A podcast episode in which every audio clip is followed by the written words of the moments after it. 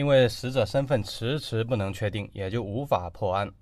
此时案件已经发生了半年多的时间，公安部一再下文尽快破案，专案组上下都感到极大的压力，寝食难安。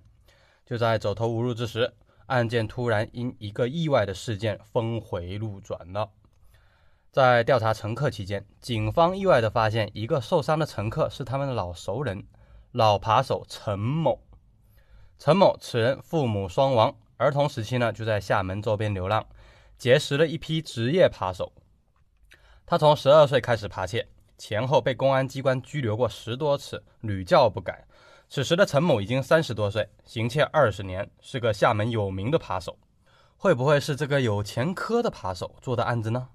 经过反复的调查，排除了陈某作案的可能。原因呢也不复杂，陈某距离爆炸点很近，不过五米左右。仅仅因为被气流冲飞到车外，陈某才侥幸能保住性命。但是呢，大腿也骨折了。以陈某案发之前吃喝玩乐的行为，看不出他有和别人同归于尽的想法。那么，从基本逻辑出发，陈某如果预谋炸车，就应该在爆炸之前下车，至少也应该离爆炸远一点，对吧？况且，陈某并没有搞到炸药和雷管的渠道，也不懂爆炸的知识。陈某此次受伤不轻，躺在医院几个月不能起床。面对警方的询问，有过无数次拘留经验的陈某推得干干净净，一问三不知。曾经抓过陈某的一个专案组民警认为，陈某虽是扒手，却是个人精，相当的聪明伶俐。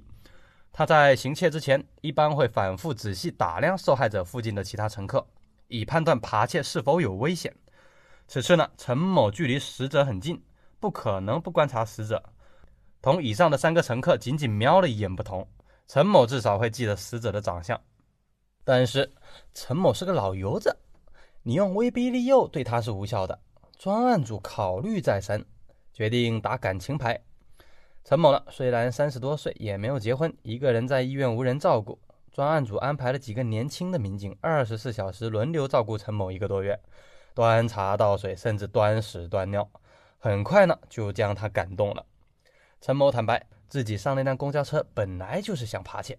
上车后，他就在距离左边车厢第六个座位不远处寻找下手的目标。陈某第一眼就看到了这个死者，出于职业的敏感。他立即感觉到这个人很危险。陈某回忆啊，这个人大概二十五岁到二十八岁左右，身体呢比较结实，一看就是农村的，做过力气活的。这个人绝对不是普通的老百姓，他眼露凶光，相貌凶恶，绝对不是什么好人。他神色特别的紧张，脚下有个大黑包。我在江湖混了二十多年，就靠看人识人吃饭，这方面可是我的特长。根据他的相貌、衣服和神色判断，这家伙十有八九也是道上混的人，不是流窜在各地的在逃歹徒，就是吃江湖饭的流氓混混。那个大包里面很可能携带了作案凶器。我们扒手靠技术赚点小钱，不敢得罪这种人。我赶快向后退了几米，没有敢于在他面前下手，准备一下车就开溜。没想到这几步救了我的命。有意思的是，这个陈某啊，居然还判断出死者的籍贯，还有可能被政府给打击过。他这个打扮和长相我很熟悉啊，绝对是闽北人。反正最南不超过南平，你们就重点调查这个地区，保证有收获。另外，这个人的神色像是进去过的，你们也要查查监狱看守所的记录啊。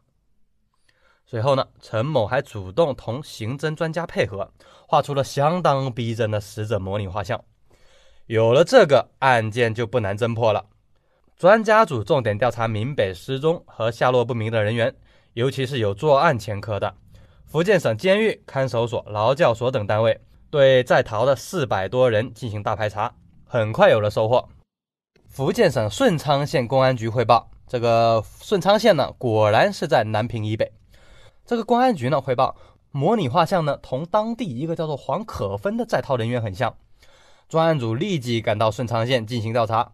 黄可芬当时二十八岁，顺昌县白石村农民。此人身体比较强壮，身高一米七六，从小就不学好，经常打架闹事、偷抢拐骗，被村民视为公害。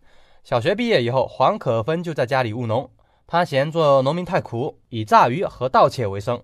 二十三岁时，黄可芬因为伪造票证、非法炸鱼和盗窃等罪行，被县公安局拘留。释放后，黄可芬不思悔改，变本加厉。三年后的一九七九年，他又因为多次盗窃和倒卖炸药雷管被逮捕，并判处有期徒刑五年。入狱三个月后，黄可芬借外出干活的机会，从福建省宁化县劳改场越狱潜逃。之后呢，行踪不明。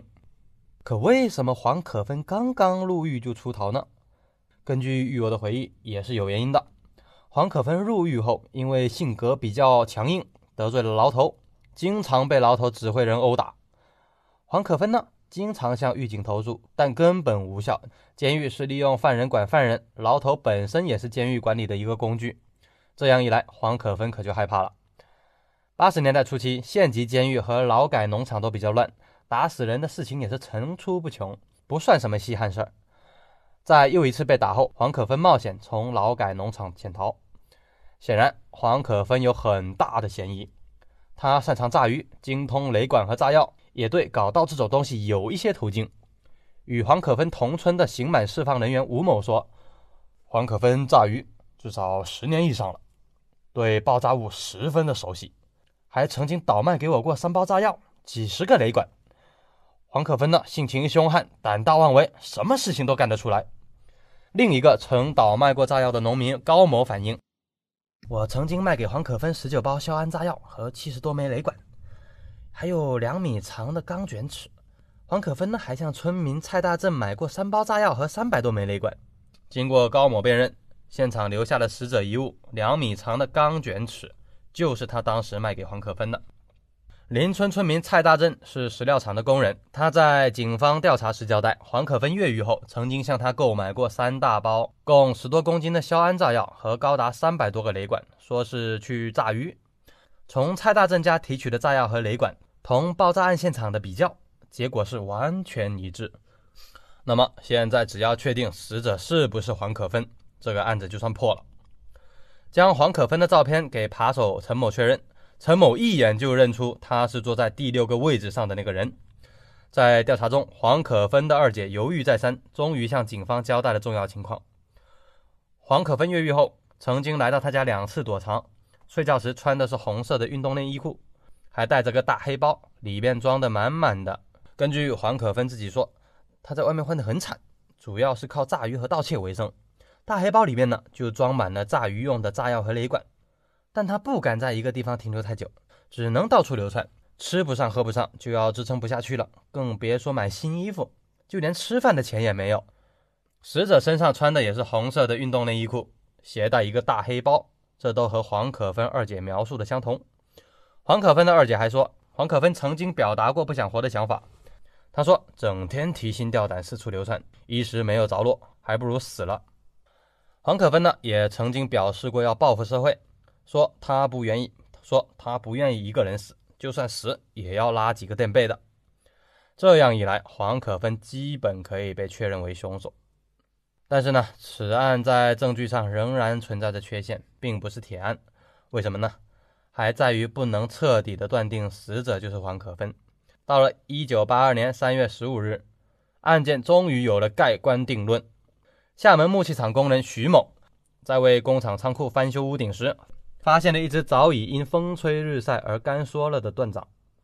专案组呢得到消息后，赶忙赶到现场勘查，断掌有明显被炸的痕迹。其发现处在炸点的西北方约一百四十二米处，与抛落的死者尸体系同一个方向。根据现场勘查的情况和死者的尸检资料，可以认定为断掌是死者黄可芬的。但是由于长达九个月的日晒雨淋之后，断掌干枯发黑，在一般条件下已经难以对指纹进行准确的鉴定了。段长被送至省公安厅后。省公安厅立即组织有关技术人员对段长进行特殊处理，同时呢，邀请著名的掌纹、指纹专家赶到福州。在这些专家的努力下，已经无法辨识的指纹文献终于奇迹般的显现了出来。经过段长指纹与黄可芬入狱时留下的指纹仔细比对，完全一致。由此可以确定，厦门市木器厂屋顶瓦片上的右手断肢是黄可芬的右手。死者或者说凶手就是黄可芬，案件就此告破。案件虽破，但前后花费了长达九个月的时间。如果黄可芬不是自杀性爆炸，而是炸完就跑，恐怕现在早已经连续做了其他的案子。而破案的关键其实就在于发现黄可芬的手掌。如果当时警方清理现场再仔细一些，当场就发现那个手掌，又怎么会浪费这么多时间呢？仅仅通过黄可芬入狱时留下的掌印，就可以毫不费力地确定她的身份，案件早就告破了。可见，在一九八一年，警方办案的能力真的是不高。另外，黄可芬携带十公斤的炸药，在福建省全省到处流窜。这如何能够通过火车、汽车的检查呢？也说明啊，当年的交通还是有很大很大的安全隐患。好了，这次的怪兽说大案犯罪现场就到这里了，咱们下期再见。